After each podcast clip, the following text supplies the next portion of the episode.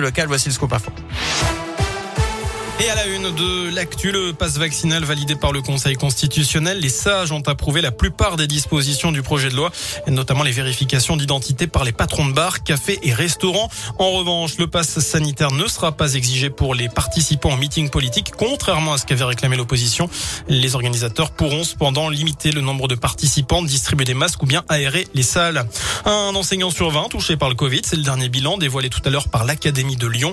2362 personnels enseignants sont positifs au Covid, soit plus de 5% des effectifs. Euh, proportion quasi identique chez les élèves, 4% de positifs, soit plus de 25 000 cas cette semaine. Près de 1500 classes sont fermées dans le Rhône, l'Ain et la Loire. Au total en France, près de 19 000 classes sont fermées. C'est du jamais vu depuis le début de la pandémie.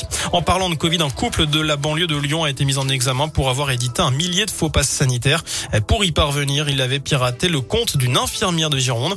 Le couple a été interpellé euh, mardi après six mois d'enquête L'homme a été placé en détention provisoire. La femme sous contrôle judiciaire. Pendant la perquisition de leur domicile, les gendarmes ont aussi saisi une arme de poing, 9000 euros en liquide et une vingtaine de téléphones portables. On passe au sport. Ne rien lâcher pour accrocher le maintien. L'USB continue sa mission en Pro D2. Après le nul arraché contre Provence Rugby le week-end dernier, les violets de Fabrice Estebanez, avant-dernier du classement, vont à Montauban ce vendredi soir avec l'espoir d'obtenir encore un résultat positif. Malgré les difficultés de cette saison, les joueurs et le staff ne lâcheront rien face à un adversaire mieux classé, encore une fois, qui était venu chercher la victoire au match aller.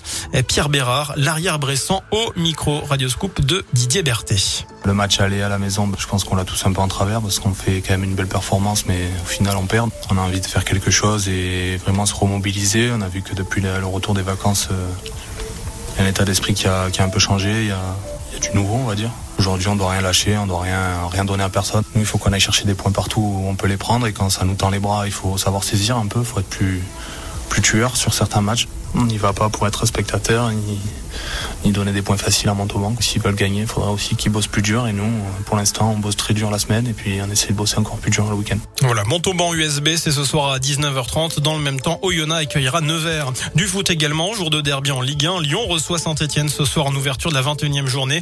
Des Verts bons derniers du championnat avec 12 petits points face à des Lyonnais pas au mieux non plus, 11e. C'est à 21h à l'OL Stadium et puis en national, le FBBP joue à Cholet à 19h.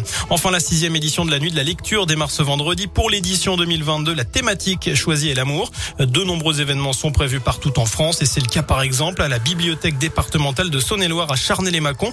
Au programme lecture d'histoire, de contes et un jeu de pistes demain après-midi à Bourg. Et puis à Bourg, euh, pardon, ça commence dès ce soir à la médiathèque Camus et tout le week-end au monastère royal de Brou. Voilà pour l'essentiel de l'actu.